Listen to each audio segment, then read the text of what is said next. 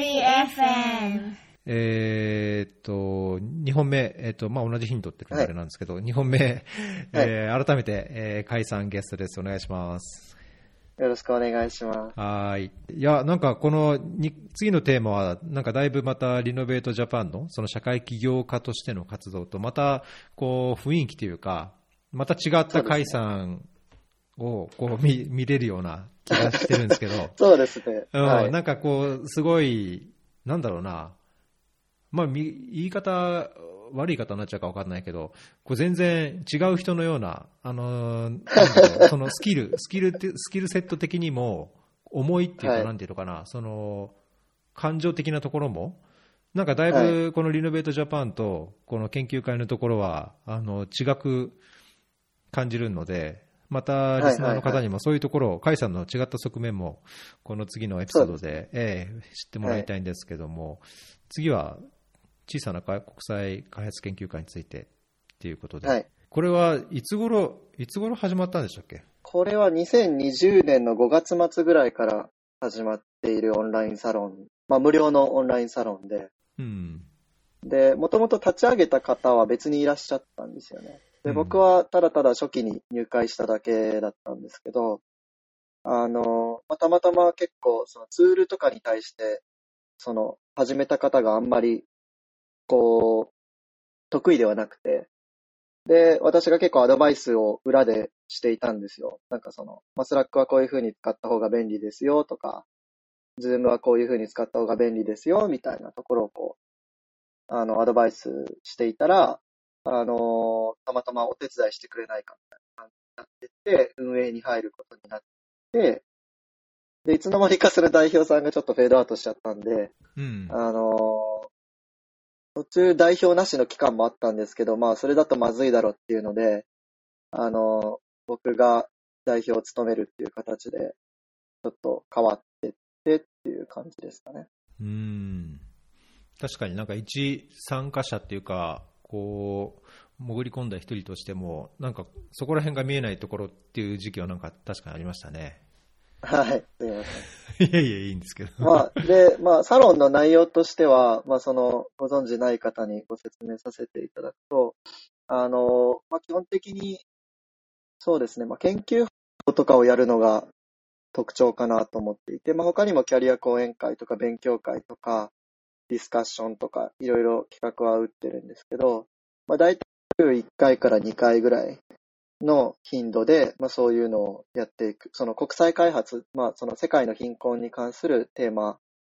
付けで、そういうのをやっていくっていうところで、で、まあ、意図としては、そういう研究と実務の世界をつないでいくっていうのも、まあ、大きくあると思っていて、まあ、例えばその実務に携わってる方ってやっぱり、その、まあ、大学院とかは卒業されてる方多いと思うんですけど、どうしても実務に携わってる時間の中で、その、なんていうんですかね、知識をアップデートするみたいな機会って結構少ないと思っていて、で逆に研究、まあその大学院に今いるっていう方々とか、研究者をやってるっていう方々が、その、どんどん新しく生まれた知識を実務に活かして、活かすっていう方向で動けてるのかっていうと、必ずしもそうでないなっていうところがあって、やっぱりそこって両者が、まあ、蓄えてる知見とかもあるわけで、そこをうまくこう繋いでいって、こうシナジーを起こしていって、あの、現場に、その、その、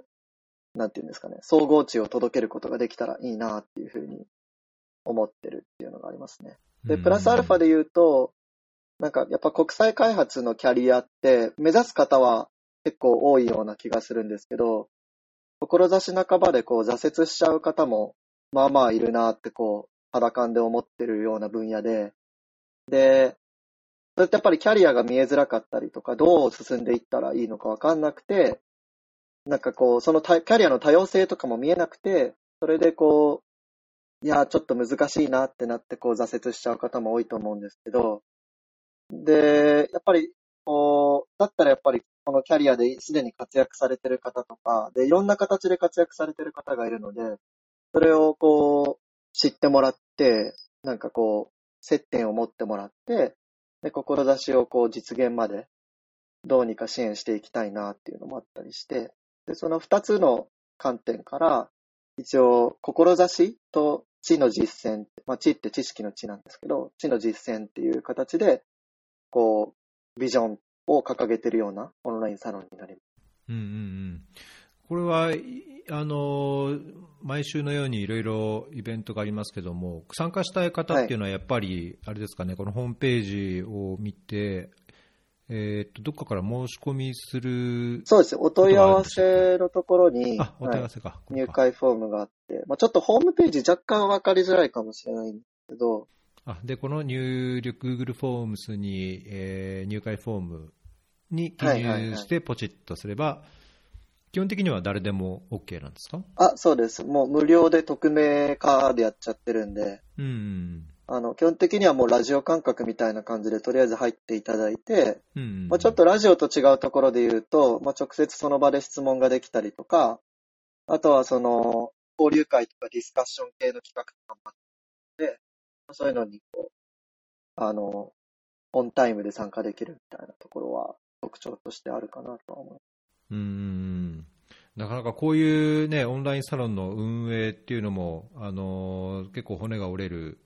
かと思いますけども、そのはいはい。すでに、まあ、社会企業としてリノベートジャパンもやりつつ、こちらもやっていく中で、こちら、あのこの研究会は一応、主要となる方が何人かいて運営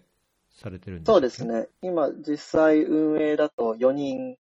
私含めていてっていう感じでやってるんですけど、まあみんなボランティアでやってるので、まあそれぞれ、その、忙し、この本業が忙しい時期とかは、こう、休みつつっていうイメージですかね。これはどんな、どれぐらいの、どれぐらいのってどういうのかな、例えば学生で、えーっとはい。そういう国際開発について関心がある方、まあ、だけど、その地と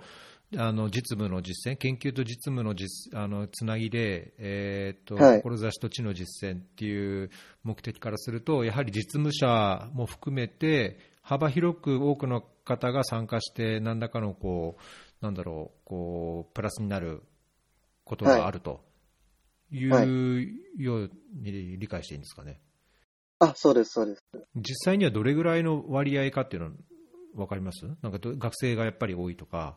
いや、実務者半ああ、々ぐらいとか。あんまりグラフ化したことないんですけど、うん。なんか前の、その創設者の方はそういうのグラフ化するの好きだったんですけど、僕はもうなんか別にいいかなと思ったんで、あんまりグラフ化してない。どうなんですかね。あ、でもまあ本当に多様だな、これは。まあ、何百人もいればだけどね、まあ、多様でしょうし。600人弱いるんで、うーん。本当、まあでも年代としてはちょっと大学院以上の方が多いイメージはありますよね。うーん。あの、あそこは。あまり学部生、まあたまに高校生とかもいるんですけど、あの、つい最近、一番最初最最後に入ってきた人も高校生以下回答してるんで、もしかしたら中学生かもしれないけど、すごい。へーなんかそういう若い方もたまに入ってくるんですけど、うーん。まあ結構、まあ大学院生とか、あるいはその、働いてるけどこれから大学院行くっていう方もいらっしゃったりとか、博士課程に行ってる方もいらっしゃったりとか、もう本当いろいろですね。なんか一時期大学教授とかが覗きに来たこともありましたし、おーそうなんだ。まあ、だけど、そうすると、年齢的には25歳、35歳ぐらいが、なんか、そうですね。多分ホットスポットはそこら辺ですねあんまりそういう個人情報的なのは聞かないようにしてて、僕は。うん、まあ確かにね。あの、やっぱ聞けば聞くほどこっちのリスクも上がっっちゃうんで。はい。うんまあ、それぞれの経験と関心と、その先目指すことを持ち寄って、まあ、なんかその研究と実務が乖離しがちなところが、より身近になって、でそれぞれのこうキャリアの中でもこううまく活用されたらいいなみたいな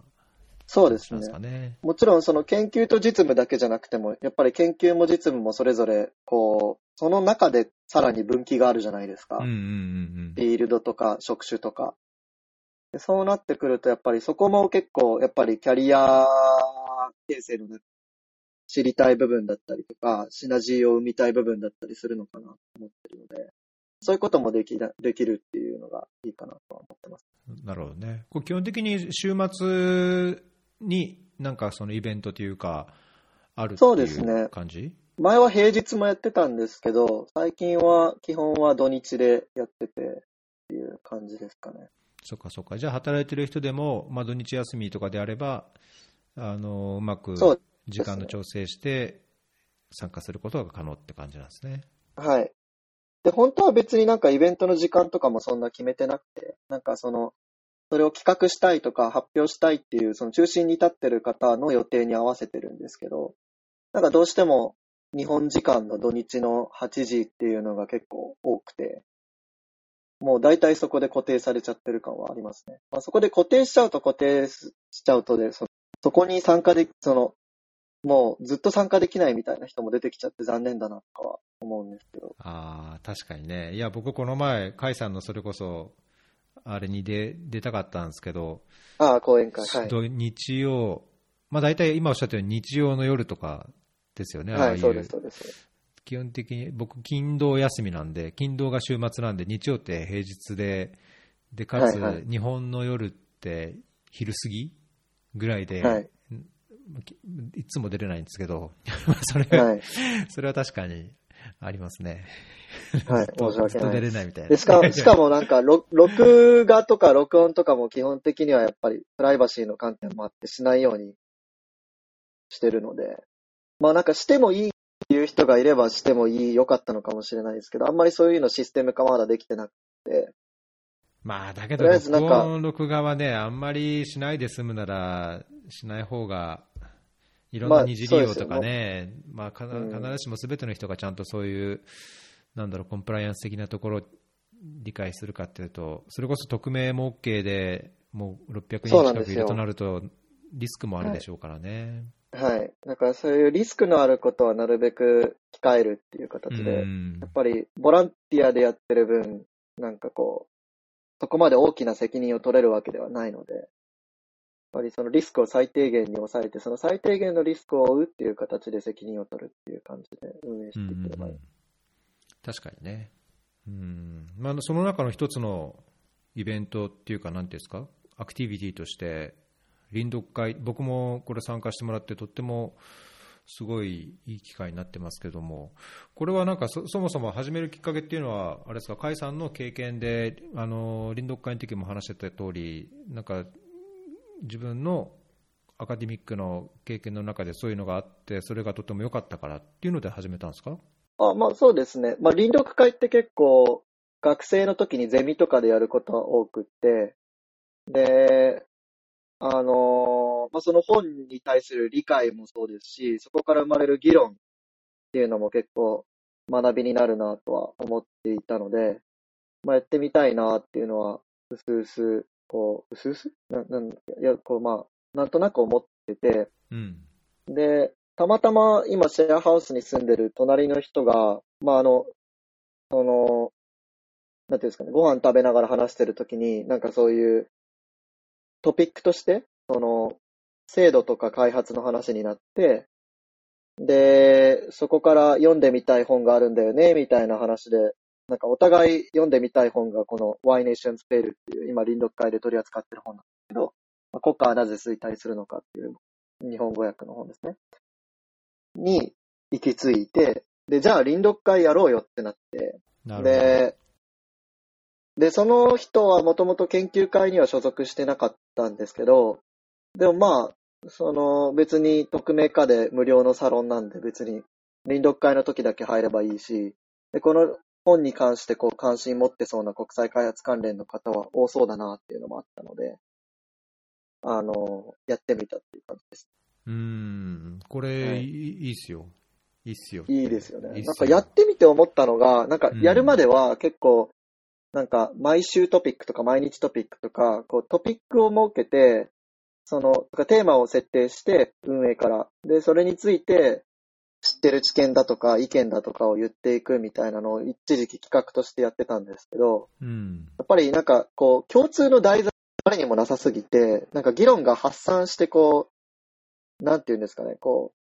入れない人はうまく入れないし、うん、なんかこ全然違うこと議論しちゃってたりとか、お互いになんか認識がずれまくってたりとか、そういうのもあり得るっていうのがあって、結構うまく、なかなかうまく回らないなっていうのがあったんですよね。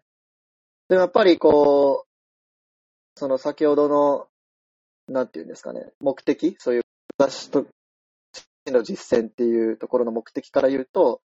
いろんな人が、こう、意見を交わせるような場って必要だよなと思ってて、結構ちゃんと臨読会にマッチしたなっていうのが、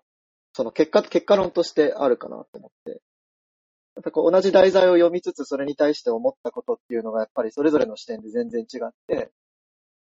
で、ただ土台は一緒だから、なんか、読んでるもののとして土台が一緒だから、なんかこう、議論しやすくなってるというか、でそれをさらにこう、週1とかのペースで同じメンバーで集まるっていう形にしてることで、こう、だんだんこう、心理的安全性がこう、確保されていって、うまくこう、議論が進んでいくみたいなところもあって、なんかすごい、これはいい取り組みだなって、僕は 個人的には。うんいやいや、僕も、僕も、なんだろう、このね、研究会に入れさせてもらってはいるものの、ほとんど何にも出てない中で、この臨読会はとっても、まあ、時間的にも、ね、自分の都合のいい時間であの開催してもらえてるし、まあ、自分がずっと積んどくで読んでなかった本だし、で読み始めて、まあ、本自体もね、まあ、確かに面白いっちゃ面白いんですけど、なんかおっしゃった通り、なんか自分ではその読んでる中で、あるいは自分の今までのその知ってきたことだけでは、こう発想湧いてこなかった発想とか視点とか、確かにこういろんな議論の中で出出てきて、そこはね、本当刺激になって面白い、面白いですね、これ。はい、面白いです。うん。もうあとちょっとで終わっちゃう感じですそうですね。はい。次の本も3、4月ぐらいから始められればいいな。もしなんか複数あるんだったら複数開催してもいいです。あ、なるほどね。はい僕一応、今、積んどくのな、また積んどくからなんですけど、積んどくの中からいくつか、あの、他の方も提案されてる本ありましたけど、僕も提案したんですけど、これは今後なんか投票かなんか、その関心があるあ、そうです、そうです。本の投票をするんですか、そうしようかなと思っていて、あの、まあ、そのいくつかご提案していただいたと思うんですけど、なるべく多分、日本語訳のある本にしようかなとは思ってるんですけど、その英語でも日本語でもどっちでも読めるよっていう感じにして、ハードル下げつつやっていきたいなと思って。あんまり専門すぎるのはちょっと避けつつっていう感じです。なんかうん誰でも読めるような感じのものにしていきたいなと。うん。これだけど、他の方も挙げてるやつも面白そうなんで、なかなか面白そうですよね。イうん。ンセクショナリティとこれは、なんか自分、まあ仮にね、臨読会なくても読みたいなっていうのはもちろんなんですけど、だけどはい。この臨読会の経験を踏まえると、絶対これやっぱり臨読会をして、まあ実際こうで、本って、多少こう章の変わり目とか章の内容によってこう急に遅くなっちゃったり読み進められなくなっちゃったり関心が薄れる時ありますけど、まあ、臨読会があるととりあえずがしっかり読めるし同時にそのいろんな視点っていうかねあそういうことなのとかあそういうところにつながるの？みたいなそういう考えがあるの？みたいなところがあるんで、まあ、臨読会で扱われたらぜひ読んでみたいなとますます読んでみたいなと思いますけど。じゃあこれは4月以降？次の臨読会は4月以降。2月の上旬に今回のその Y Nations Fail が終わると思うんで、うん。で、まあちょっと1ヶ月くらいその休みを置いて、その間に投票とか調整とかしつつ、3月、4月から開催できるようにしていくっていうイメージですかね。うーん。いや、はい。これは、これあれですね、今もまだこの研究会に入ってない方でも絶対、こう、おすすめ、おすすめなんで、なんかこれを機に、ね、ぜ本読むのが好きな人とか、こういう本読みたいとか、場合によってはこう臨読会で選ばれた本を読んでみたいと思える人は、これを機に研究会に入るっていうのもそうですよね。ありですよね。はい。ちゃんと本が決まったらツイッターでも拡散しようかなとは思って。うーん。いいですね。はい。これ、だけどその500何人、まあ、600人近くいる中で、今、臨読会ってだ、大体どこ、10人ぐらいですか ?10 人ちょっと。一応入ってる方で言うと15人で、毎回参加されてる方が、その、日によって人が変わって10人弱っていう感じになってる10人ぐらい。はいこ。れはなんかあんまり、他の方は、あれなんですかね、関心、あ本として関心がなかったのか、臨読会としてなんかまだ、あまり魅力がなかったりするんですかね。まあなんか、コミットを求められるとっていうのは多分あると思やっぱりこう、会に参加するときに匿名だし無料だし、とりあえずっていう方も結構多いと思うんです。そうね、確かにね。だからその枠組みで言うとちょっとコミットが求められる、要は担当しなきゃいけないものがあったりするのはちょっと厳しいっていう方もいらっしゃるんじゃないかなって。で、なんで、まあ僕としてはやっぱり臨読会すごいいい形なんで今後それを中心にやっていきたいと思ってるんですけど、うん。ちゃんとそれ以外の企画もそのラジオ感覚でこう聞くだけでもいいみたいなのをいくつかちゃんと企画していかないとなっていうのはありますね。そうね。それぞれの、やっぱニーズがこれだけいると多様化してくるんで。確かにね、それはそうなんでしょうね。まあ、僕的にはその臨読会がやっぱりすごいプラスになると思うんで、なんかね、せっかく他にもいるんだったら、ぜひ他の人も入ってほしいな、入ったら、ね、いろんなその人のバックグラウンドから出てくるいろんなこう視点とか考えとか、はいはい。そこから広がる議論っていうのはすごいプラスになると思うんで、はい。ね、いいと思うんですけど。はい。まあ、今回日程調整の面で2人か3人ぐらいちょっと、あの、抜けざるを得なかったっていう方もいらっしゃったんで。ああ、そっかそっか、ありましたね。うんまあはい。もともと多分20人ぐらいだったと思う。うん、そこからちょっと関心としてはもっと。うん、そうね、まあ確かにどうしてもやっぱりはね、はい。だけど日本日本時間でもあれじゃないですか、毎週土曜の夜8時とか9時ですよね、そはい。こにコミットするって結構、結構な、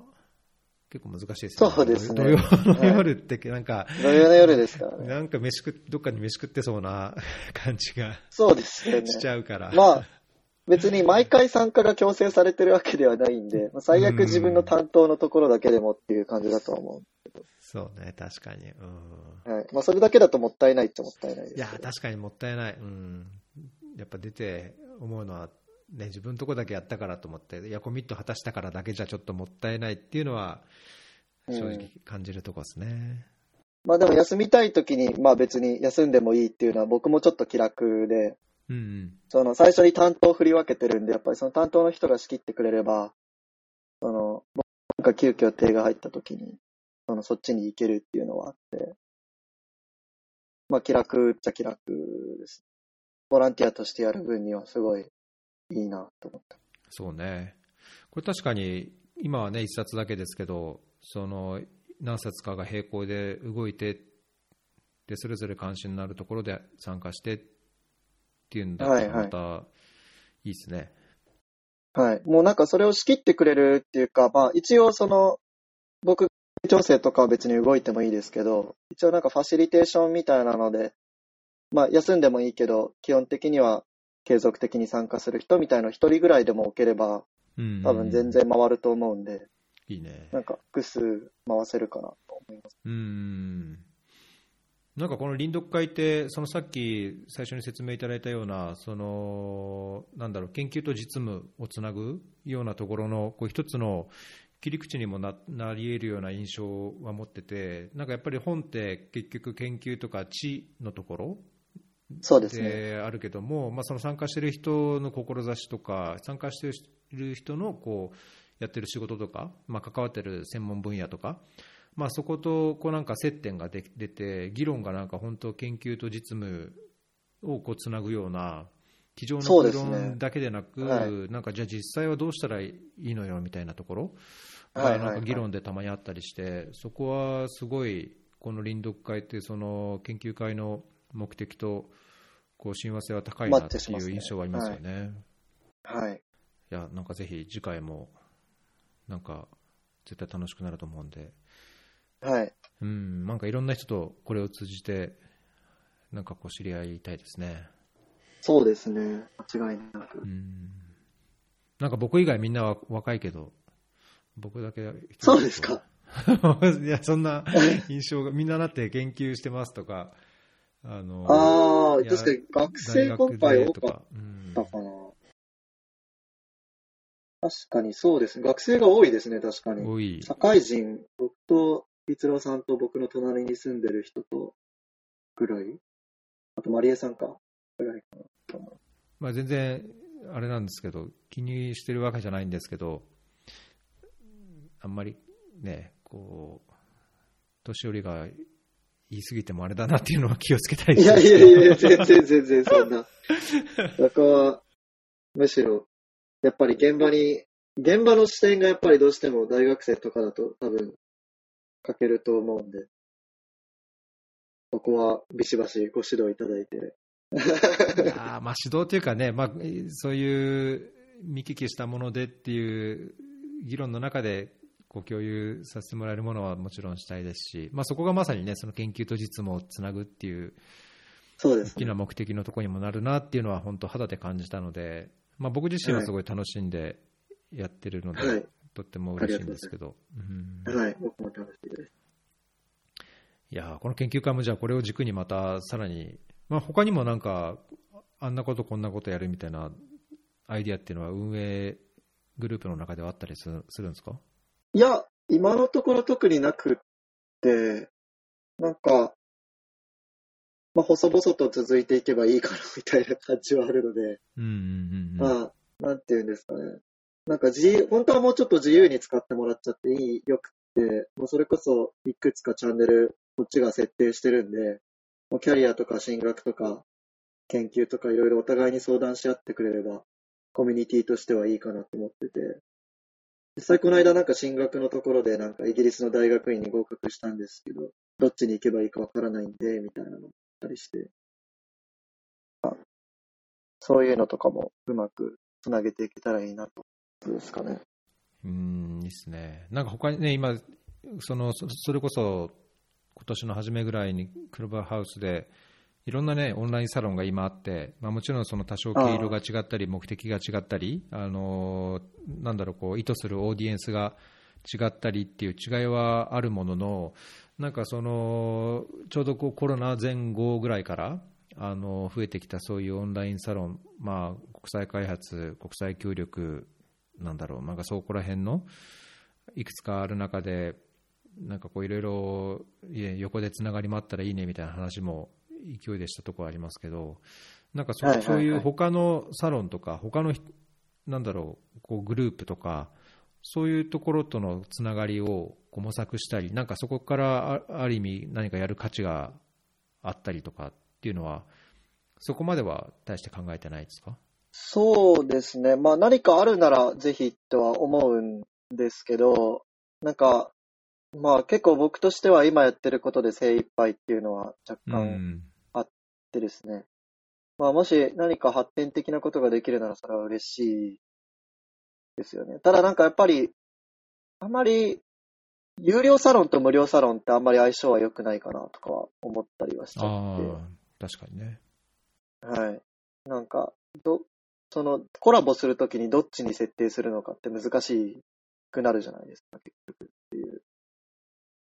のが若干あるかなっ思いますうんっていうところですかね。はい。うん、確かに、ちょっとめんどくさそうね。お金が絡んでくると余計めんどくさくなるな。うんまあ、実際はね、両方、それ複数に入ってる人はいっぱいいるだろうけども、あ、いますいます、はい。ねえ、まあ、どうなのかな、そういういろんなところに入ってる人はどう思ってんだろう、まあ、それぞれの良さがあって、まあなんか合う合わないがあるみたいな言ってましたけどね。なんかうんオンラインサロンでもなんか交流会の時とかに来てくれた方とかで、まあ、よく研究会、他の研究会とかにも参加していらっしゃるんですけど、なんかその方とか確か3つぐらい入ってて、うち含めて。で、なんかいろいろ比較してて、みたいな。一番、やっぱり、その、まあ、うちと、あと ICT4D とかが結構気に入ってる、みたいな感じのお話をされて。おーあそれは加納さんたち喜びそうだな。そうですね。うんやっぱなんか、こう、知的刺激みたいなのを求めてるとそっちに行きやすいのかなとか。なんか横のつながりとかで言うと多分うちはかなり薄い方だと思うんですけど。うんうんうんうん。今度、加納さんももうね、あの PhD 取って日本に帰るって言ってたから、ああ、言ってましたね。うん、はいまたどんどんどんどん活発な活動が展開されていきそうな気はしますからね。そうですね。